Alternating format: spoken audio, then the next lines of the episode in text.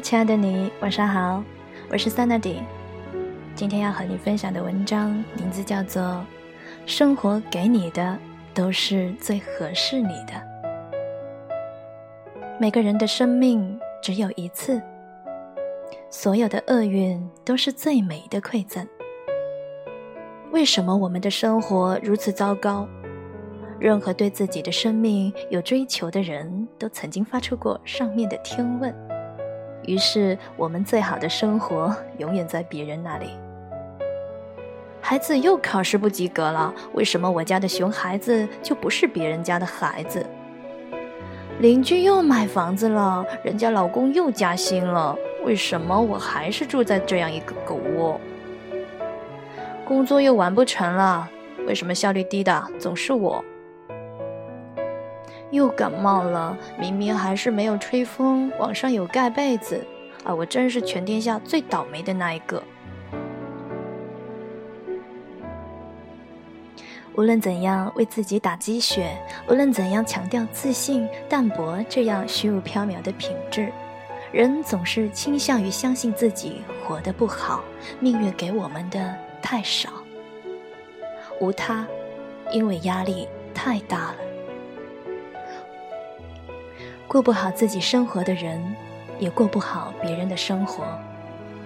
可是，如果你能过上你眼里的别人的好生活，你会过得好吗？答案很可能是否定的，因为本性难移。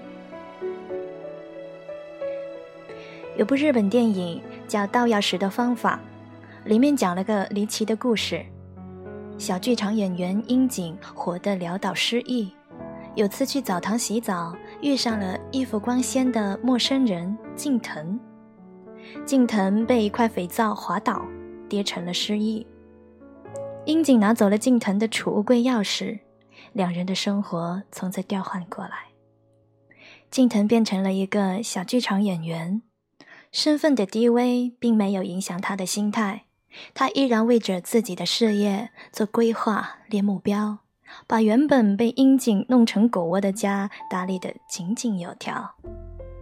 樱井虽然过上了富足的生活，但是由于他本性中的懒惰、三分钟热度，他的生活依然陷入了无序状态。电影里面的一句话道破了天机：最厉害的武器是习惯，即使把你和别人的生活调换。你也不会变成另一个人。生活的关键不是命运给你打的是什么牌，而是你自己怎样打这手牌。生活给你的一切都是最合适你的。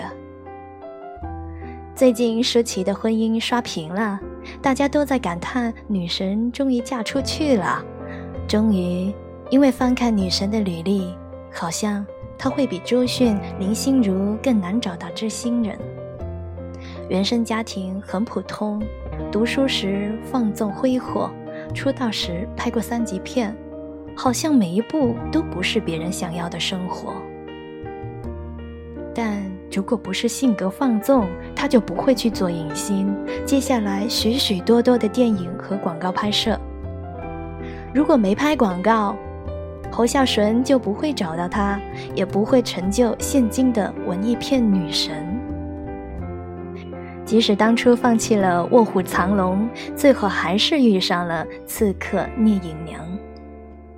在感情上面，黎明过去了，王力宏过去了，张震也过去了，他迎来了冯德伦。不知道未来如何，到目前来看，是最好的选择。侯孝贤曾经说过，二零一一年前后的两年是舒淇最好的时候。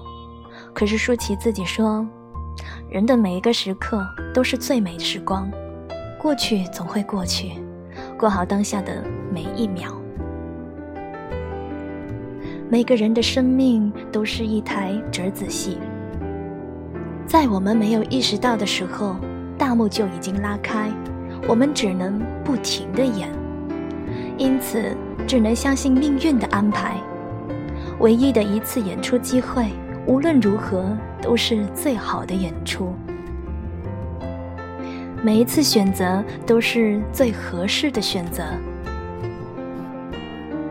有人要开始抬杠，既然生活中给你的都是最好的，那什么都不做也是最好的，不用去改变，不用去预测，想做什么都可以。说的也没错，只要你愿意承担后果。如果愿意生活平淡，就去找份稳定的工作，建立稳定的家庭，挺好。如果愿意生活的与众不同，就去远方登上冒险的栈道，迎接未知的风雨，也挺好。只要不后悔，只要不埋怨，你就可以永远不改变，也可以永远的去改变。每一次选择，都是最好的选择。